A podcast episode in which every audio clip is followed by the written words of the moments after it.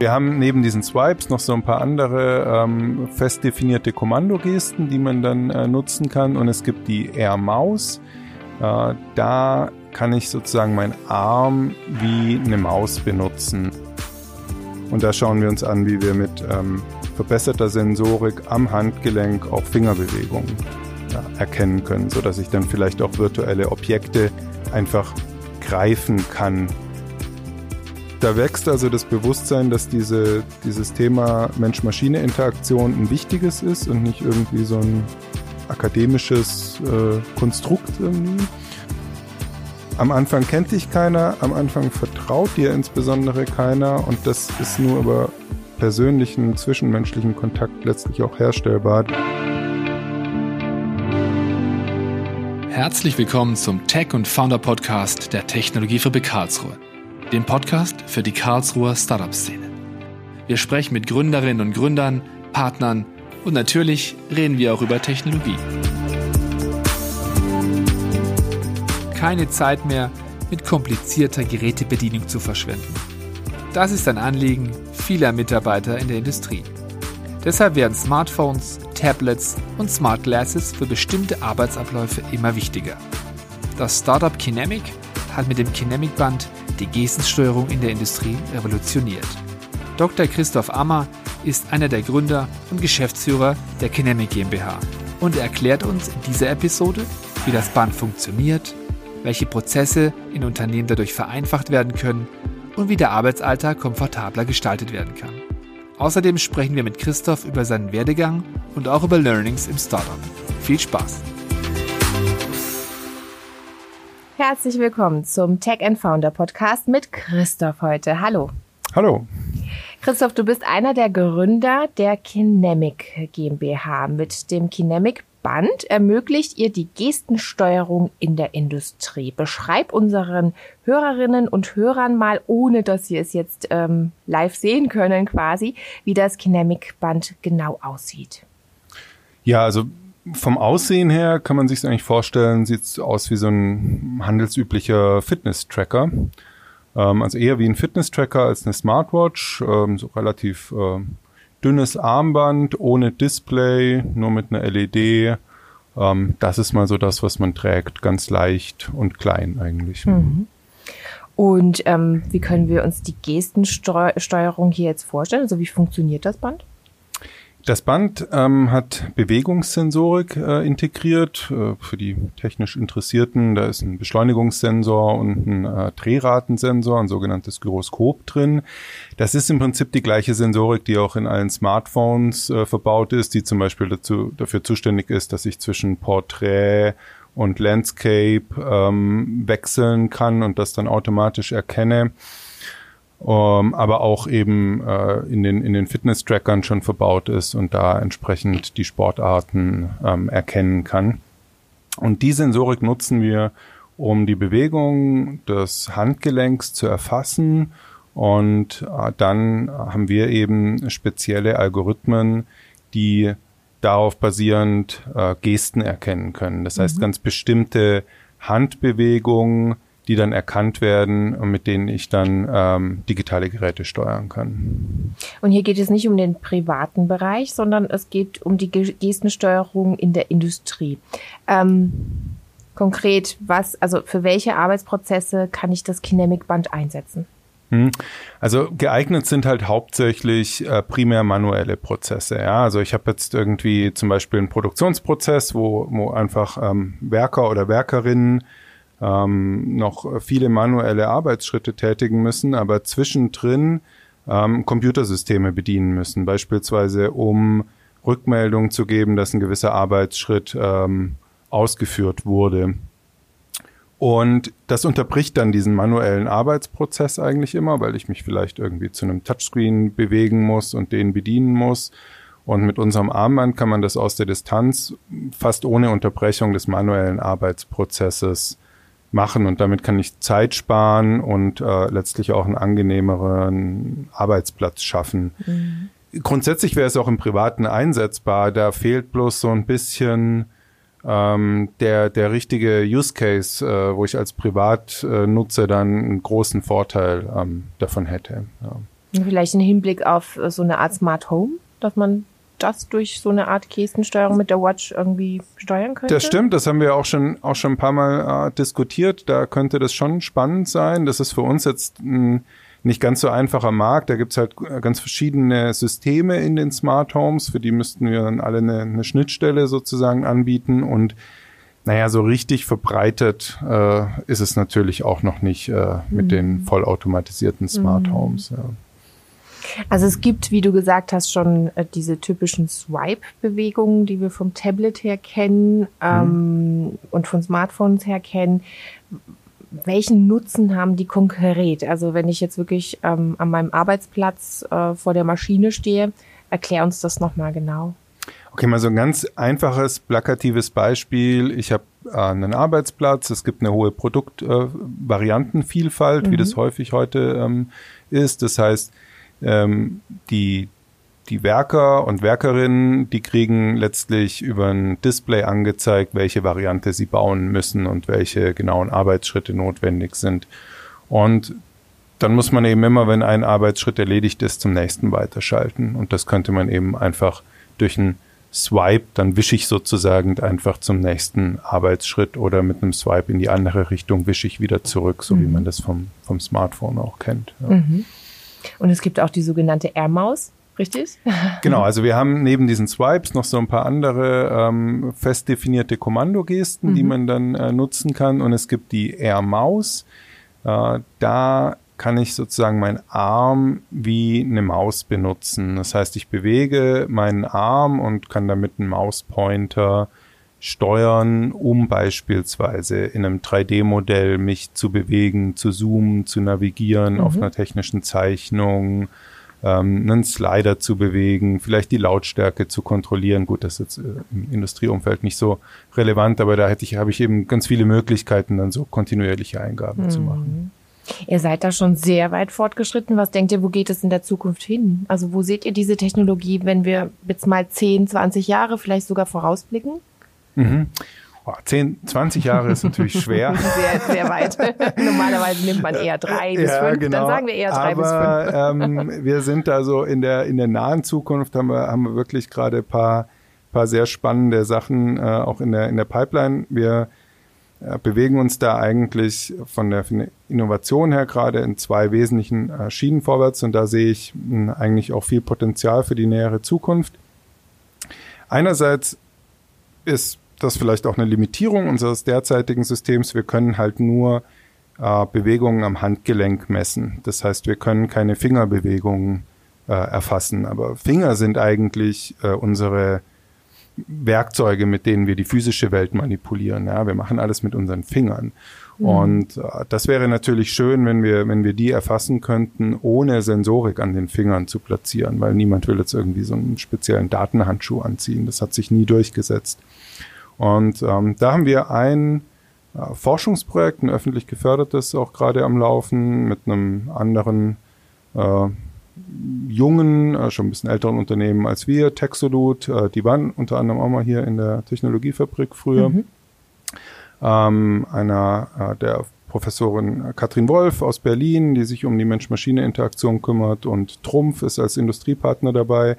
Und da schauen wir uns an, wie wir mit ähm, verbesserter Sensorik am Handgelenk auch Fingerbewegungen äh, erkennen können, so dass ich dann vielleicht auch virtuelle Objekte einfach greifen kann und verschieben kann oder dass ich zum Beispiel erkennen kann in der Industrie, wenn ich bestimmte Werkzeuge greife ähm, und das eben dann entsprechend für die Interaktion nutzen. Ich glaube, da liegt wahnsinnig viel Potenzial. Da haben wir jetzt auch schon äh, spannende erste Ergebnisse und die andere Schiene, das ist so sehr stark ähm, von Entwicklungen der künstlichen Intelligenz getrieben, ist, dass wir nicht nur eine Erkennung so expliziter Kommandogesten, wie ich mache jetzt einen Swipe, äh, haben wollen, sondern dass wir uns wirklich anschauen, kann ich äh, beliebige Aktionen robust erkennen, so dass ich eben zum Beispiel auch Arbeitshandlungen ähm, erkennen kann und direktes Feedback geben kann.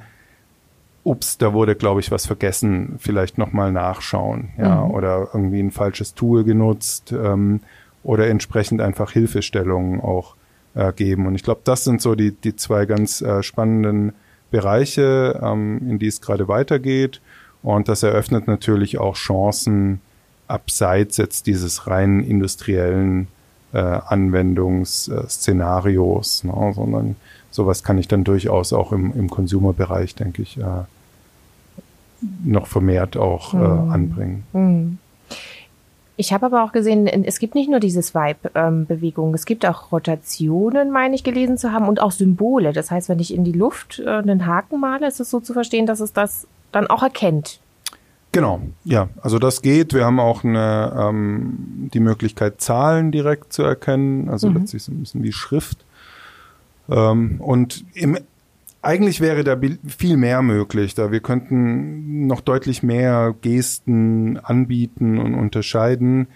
Ähm, das ist eigentlich eher aus einer Usability-Perspektive heraus wollen wir das nicht, weil wir sozusagen den Leuten nicht auferlegen wollen, dass sie jetzt erstmal irgendwie eine neue Gestensprache mhm. lernen müssen mhm. und 30 Gesten sich merken, um irgendwelche Funktionen so auszulösen. Das heißt, mit mhm. unseren Kunden versuchen wir dann eigentlich immer Lösungen zu finden, wo wir mit ganz, ganz wenig Gesten auskommen. Und wenn man eine Lösung hat, dann stellen wir uns immer noch mal die Frage, schaffen wir es vielleicht doch noch auf eine Geste zu verzichten, kommen wir mit noch weniger aus. Ja, also eigentlich ist da immer die Zielsetzung so wenig wie möglich äh, und das Interface sollte ähm, so intuitiv wie möglich und ähm, einfach schon so designt sein, dass ich damit ganz wenig Interaktion durchkomme.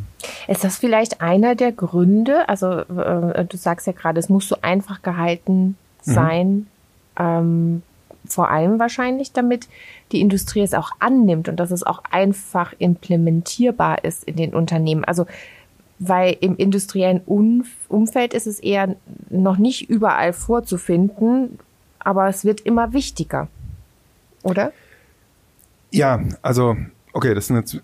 Zu viele Fragen auf einmal, ja, ich passt, weiß. sind mehrere Fragen. Ich fange mal vorne an. Ähm, Im industriellen Kontext ist diese Einfachheit ganz extrem wichtig. Ja, ähm, kann man auch ehrlich sagen, haben wir am Anfang unterschätzt, so, ähm, dass dass man da wirklich immer eigentlich noch einfacher äh, werden muss. So, deswegen haben wir da auch den den Fokus äh, drauf gelegt. Aber wir haben sehr schnell gemerkt, ähm, man kommt in die Produktion, man ist da mit den, mit den Werkern vor Ort und wenn dann erstmal irgendwie acht Gesten erlernt werden müssen und die mhm. vielleicht nicht alle auf Anhieb funktionieren, dann ist dieser erste Eindruck über so eine neue, ganz neue Technologie entsteht in den ersten fünf Minuten. Und wenn der da negativ ist, dann hat man so ein negatives Priming eigentlich, mhm. ja. Und ähm, das muss man vermeiden. Und das vermeidet man, indem man eben die Vorarbeit macht und sich im Vorhinein schon überlegt, wie können wir das wirklich ganz, ganz einfach für die Nutzer und Nutzerinnen ähm, halten.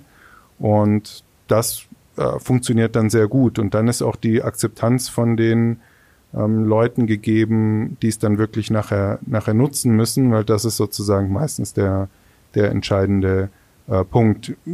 Das ist in der Industrie noch nicht sehr verbreitet. Ähm, Genauso wie jetzt auch so Systeme zur Spracherkennung. Das ist einfach, da gibt es natürlich gewisse ähm, Vorbehalte, beziehungsweise es muss halt einfach sehr robust funktionieren in so einem Produktionsumfeld, äh, dass es dann auch wirklich mhm. äh, angenommen wird. Aber ähm, ja, das ist natürlich unser, unser Job, da auch äh, die die Vorfront zu spielen mhm. und äh, das da. Was ist da eure Erfahrung? Also hast du das Gefühl, es kommt immer mehr zu einer Art Akzeptanz bei den mittelständischen Unternehmen? Und wenn, wenn, wenn sie noch so ein bisschen Überzeugungs, ähm, also wenn Überzeugungsarbeit geleistet werden muss, wie, wie geht ihr an die Sache ran?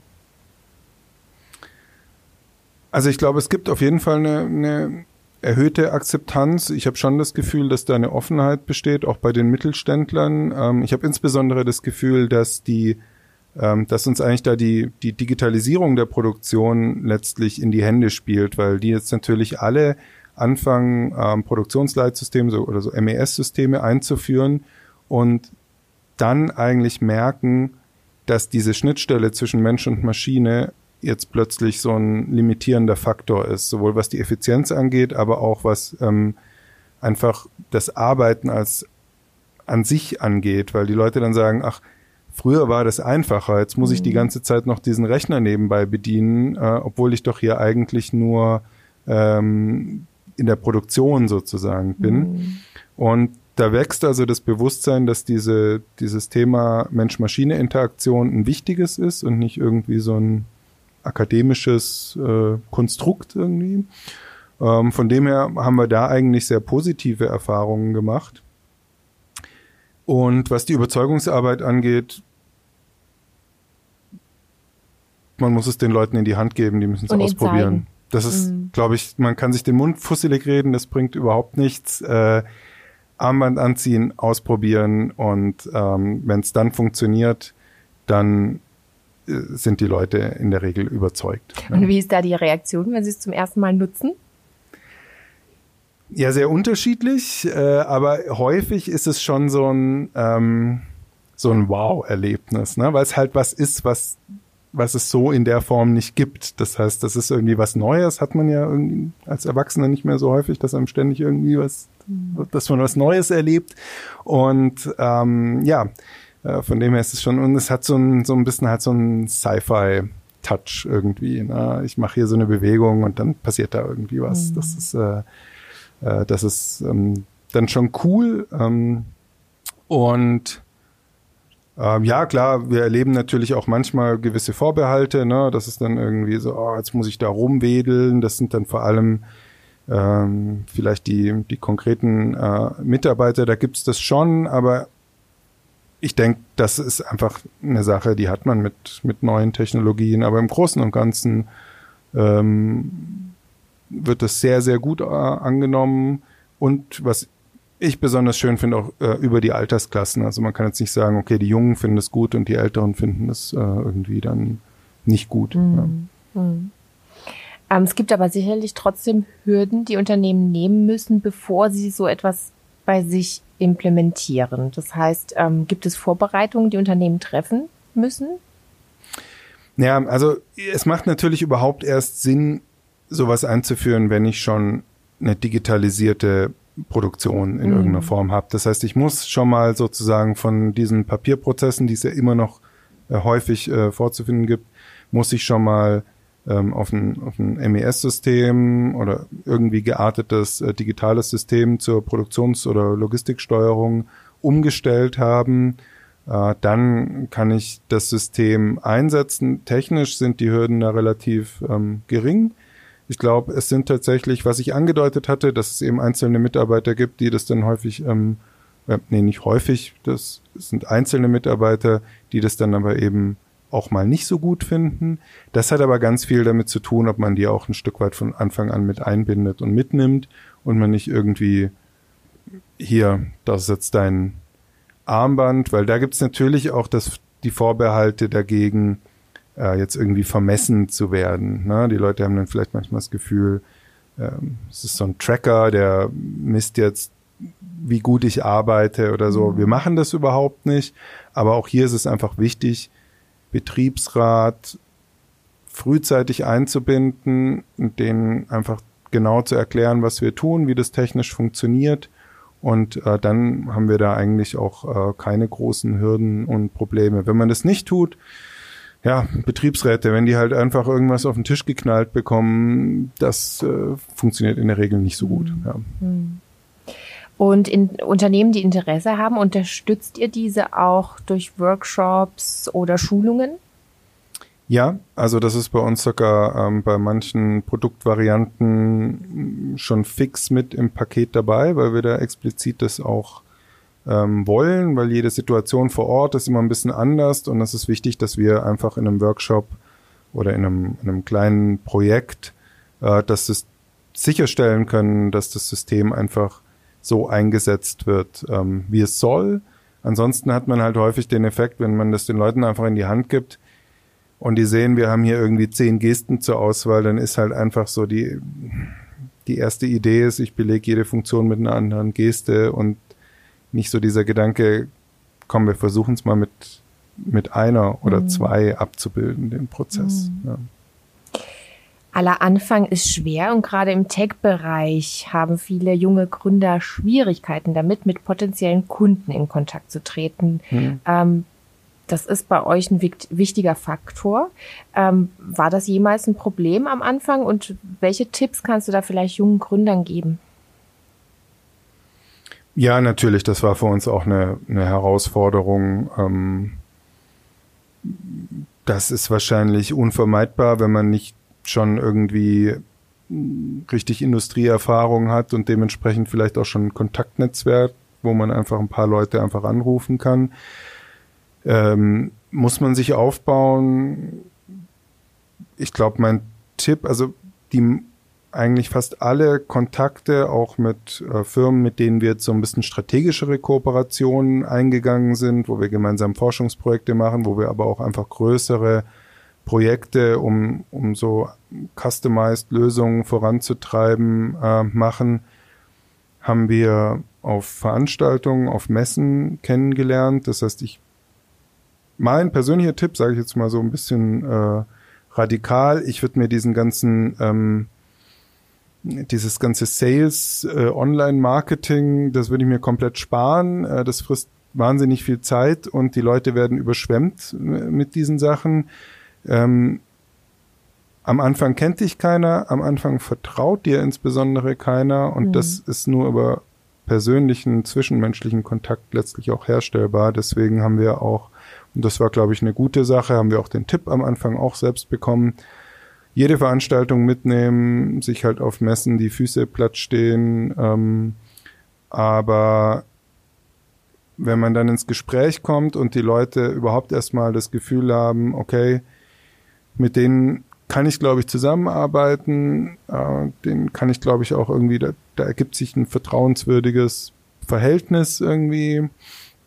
Und dann halt ähm, es den Unternehmen einfach machen, mit einem zusammenzuarbeiten. Ja, also nicht so viel am Anfang mit, äh, wie gestalte ich jetzt genau mein Geschäftsmodell, ähm, also je nachdem, was man natürlich auch für ein Produkt hat, aber es denen wirklich einfach machen mit kleinen Packages, soll natürlich ein bisschen was kosten, aber nicht zu viel, so dass einfach für die Leute in den Unternehmen die Möglichkeit besteht, mit einem sehr überschaubaren Budget mal initial zusammenzuarbeiten, weil die müssen alle erstmal merken, funktioniert das. Ne? Das mhm. ist irgendwie ein ganz neues Startup.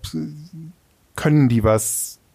Funktioniert das alles, dass man mhm. da einfach die Möglichkeit schafft, auch das Vertrauen aufzubauen. Das wäre, glaube ich, mein, mein Haupttipp oder so mein Hauptlearning auch äh, aus der Anfangszeit. Letzte Frage, Christoph. Mhm. Wenn du an einem Tag in einem anderen Unternehmen arbeiten könntest, welche, welches wäre das und warum? ja, die ist nicht ganz so einfach. Ähm, ich würde tatsächlich gibt es natürlich irgendwie einen Haufen äh, spannende Unternehmen wie äh, Apple und Google, die da irgendwie so an der vordersten Front der Technologieentwicklung sind. Aber irgendwie habe ich das Gefühl, ich kann mir auch ungefähr vorstellen, wie es da äh, zugeht. Vielleicht täusche ich mich auch, aber ähm, ich glaube, ich würde tatsächlich mal gern einen Tag in so einem richtigen deutschen DAX-Großkonzern arbeiten, äh, und hoffentlich irgendwie den ganzen Tag von morgens früh bis nachmittags oder frühen Abend ein Meeting nach dem anderen haben, um mal zu verstehen, wie da wirklich die Entscheidungsprozesse ablaufen und mhm. wie da so diese internen äh, politischen äh, Kämpfe ablaufen, weil das sind, das ist für mich immer noch so ein bisschen so eine, ich merke, manchmal bei den Ansprechpartnern es klingt so durch, da laufen Prozesse im Hintergrund ab, die ich nicht einschätzen kann. Und ich bin ja direkt nach der Promotion von der Uni quasi in die in die Gründung gegangen und habe diese Welt äh, bisher nur von außen kennengelernt und habe so das Gefühl, das würde ich gerne einmal von innen äh, erleben. Und dann wäre ich wahrscheinlich auch nach dem einen Tag echt froh, wieder weg zu sein. vielleicht klappt's ja mal. ja, vielleicht klappt's mal. Ja, wer weiß. Äh, ja, schauen wir mal, ob die mich mal reinlassen. Danke, dass du bei uns warst, Christoph, heute. Ja, danke ebenso. Hat Spaß gemacht. Ja. Wie immer gibt's in den Show Notes dieser Episode alle Infos zu Christoph und Kinemic zum Nachlesen. Das war's für heute. Bis zum nächsten Mal. Tschüss. Schön, dass du bis jetzt dabei geblieben bist. Falls du uns Feedback geben möchtest oder Anregungen hast, dann sende uns gerne eine E-Mail an podcast.technologiefabrik-ka.de. Unsere Kontaktdaten und Infos zu unserem Gast findest du in den Show Notes. Wenn dir unser Podcast gefällt, dann abonniere ihn doch einfach kostenlos. Natürlich freuen wir uns auch über eine Bewertung von dir. Alles Gute für dich und bis zur nächsten Folge.